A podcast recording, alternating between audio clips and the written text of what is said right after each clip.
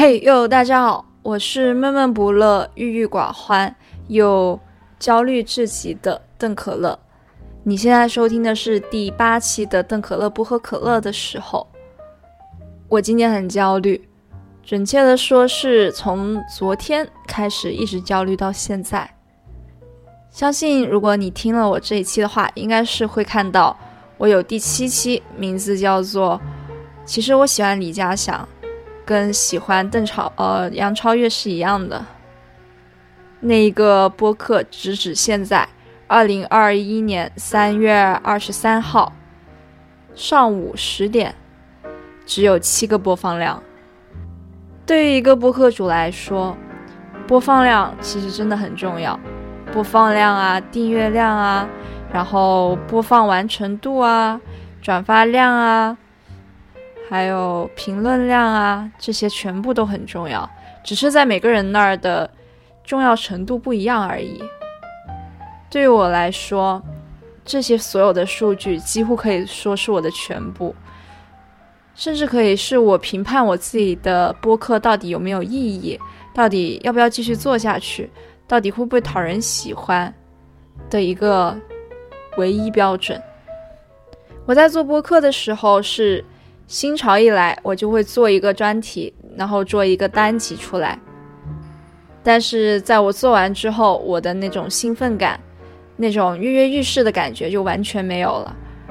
然后后期剪辑的时候就越来越郁闷，越来越烦躁。虽然想着，嗯，我有一个新播客，一个新的单集，一个新的作品可以做出来了，我还是有点兴奋的。但是我满脑子都是。哇，我好期待到时候我的听众看到之后会是一个怎么样的样子？大家是会觉得这一期做的还不错，然后想想会肯定我，然后会可能会推荐给自己身边的小朋友呢？还是说他们觉得这一期做的其实不怎么好，然后告诉我给我提了一些建议，我下一期应该怎么样改进？有什么要什么地方说错了，重新再说一遍？我都好期待，好期待，但是。大部分百分之八十的时间都是没有这种反馈的，所以是我，也许是我自己的期待过高了。我感觉，好像是去做很多事情，特别是你凭自己的喜好去做一些事情的时候，不应该对他有过高的期待，甚至连一点期待都不应该有。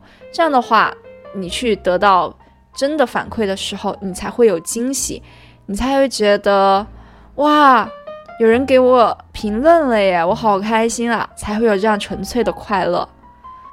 当你有了一定的预期之后，所有的反馈、所有的点评、所有的肯定，好像都已经变成了你的意料之中的事情，没有了那种兴奋、小小鹿乱撞、心生雀跃的感觉。是不是我做错了？我不应该有所期待，我不应该期待。陌生人，甚至就算不是陌生人，而是自己的朋友，对自己所做的事情给出的所有的正向、反向的反馈。这么一说，由这一个事情推理到世界上所有的事情的话，无论是你在做了一个试卷之后，你的老师、你的同学或者你的父母有没有表扬你？或者你在工作上完成的小组的那个项目的时候，你的老板、你的伙伴有没有认同你？好像你在做的时候就不应该怀着那种期待。你不仅在做的时候不应该期待，你在之后也不应该期望他们能给你什么什么样的评论。这样的话，你得到的每一个评论都是惊喜了。但是如果人没有怀有希望，没有怀怀有期盼的话，人会变成什么样子呢？我也不知道。我从来没有试过有这种感觉。或许世界上有极少人会有这样的生活状态。特别是我们现在身处一个自媒体的时代，你出去玩发了九九图照片，里面还包括你精心 P 过的自拍。你会不期待有人给你点赞，不期待有人给你评论说：“哇，你今天去哪儿玩了？哇，这看起来好好吃啊！”你在筹划了一个 vlog，拍下了记录下自己的生活，在后期调色配上字幕，再加上一点自己的小巧思，给他一个绚丽的转场，配上你最喜欢的音乐，你会不期待至少是你的好朋友给你点一个赞，说你这一期拍的好好看啊，哇，你看起来好有趣啊，你的生活。你在前期策划了大纲，然后邀请了嘉宾，在做了很多准备活动，甚至还一一写好了请嘉宾的时候的提醒事项。录制节目过后，你已经口干舌燥，但是你压抑不住心中的兴奋的心情，连夜的把所有的音频一点一点的听下来，把不必要的地方去掉，然后由于技术问题。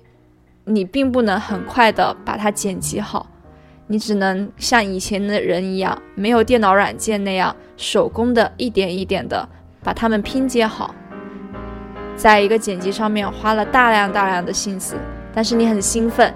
因为你很期待这一个作品做出来的时候的样子，你很期待人们的反应会是什么的样子，甚至你已经开始幻想，我这一期做的这么好，是不是会有更多人来关注我的节目？是不是我也许会上推荐首页？直到最后你真的把它做出来了，你只剩下最后一步，那就是推广运营。推广运营对于很多团队来说，是他们专业内的事情，或者至少。他们人多力量大，可以想出很多很多的好点子。但是，对于只是爱好、只是副业、只是个人的播客主来说，真的太难了。每一次推广都是在消耗你的羽毛，每一次转发都是在消耗别人对你的信任。你的每一个字、每一个文案都要再三思考，才能知道。我怎么样写会更加精炼，会更加吸引别人，但是看起来又很真诚，每一句话都是自己认真思考之后给他们表达我们最真挚的想法。我在推广我自己的播客单集的时候，我最怕的一件事就是，我怕别人觉得我的文案写的一点都不真挚，一点都不真诚。我怕他们觉得我的每一个字都是复制粘贴过来的，都是官方的。都是没有走心的，所以我很认很很认真很认真的写，很大段很大段的写。最近我的极客掉粉了，然后我的可乐 FM 也掉粉了，虽然不多，但是我可以感觉到，或许是有人觉得我做的内容不太符合他们心中的预期了，也也许是我在极客上面推自己的播客太多次了。不过我当初做不做在玩极客，就是一个是为了抒发自己的想法，另外一个就当然是为了发自己自己的播客单集吧。其实我不像很多很厉害的播客主他们那样，已经有了几千上万的订阅量，所以他们的社交媒体可以发很多个人的东西，也会有几十个点赞，十十多条评论。几乎不用怎么去推广自己的单集，就会有很多很多人话啊，你更新了，或者是根本不需要推广，就可以让别人去听，因为他们本身已经是推广本身了。我很羡慕那些人，因为他们可以真的在自己的社交媒体上面全都发自己的东西，而不用去发一个单集链接。或许这样的话。他能，他们能得到更多的听众，更多的路人的信任感吧。但是我很不甘心。我其实过去还好的，在我的订阅量还没有上两百的时候，我自己的心态虽然也一直是挺愁眉苦脸，觉得自己明明做的还不错，为什么没有相相对应量的订阅量呢？但是那时候的心态还是把自己摆的特别低的。如今。我变得有点不一样了，我觉得我是被这些订阅量，还有社交媒体上的那一种虚假的互动给蒙蔽了双眼，蒙蔽了自己的心。我以为我自己已经慢慢开始有了一定的知名度，有了一定的人气了。我以为我做的很多东西，即便是我看起来还行，没到那个程度，但是也会有人来关注。我膨胀了，我飘飘然了，这是不可取的事情。我今天是这么提醒自己的，在不喝可乐的第七期，说到那个创造营的那一期，我花费了十八个小时去剪辑，一点一点的掰手指，一点一点的数着时间流逝。我从一开始剪辑的时候特别兴奋，因为真的好期待我把我这三个多小时聊天的记录，把它剪出来该是一个什么样子。到我终于在十五个小时的时候把它剪辑出来，然后上传了。之后呢，我自己再去听，发现它的 BGM 还有一些细节，我觉得不太满意，我又把它下架了。其实那个下架行为我已经。已经消费了我的一定的人气积累了，大家已经算是听过了一次了，所以在我第二次上架重新改良，即便我已经换了 BGM，然后我又加了很多内容，剪辑的我个人认为是我目前两个播客里面做的最完美的一次单期，仍然寥寥数几的播放量，我很不甘心，我超级不甘心。就像在《创造营2021》里面，赖耀祥最后抱着博远说：“为什么结果是这样的？是我不够努力吗？真的是我不够努力吗？”答案是：我回答不了你，没有人能回答回答得了你，没有人能回答得了你。我开始明白了，原来脱离了学生时代之后，所有的东西都不是说努力。就会有相应的回报的。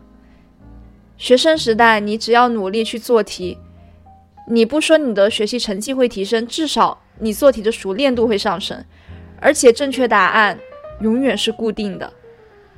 你只要去做多做，你可能慢慢都会猜到出题者的心理呢。但是脱离了高中的那种单纯的环境之后。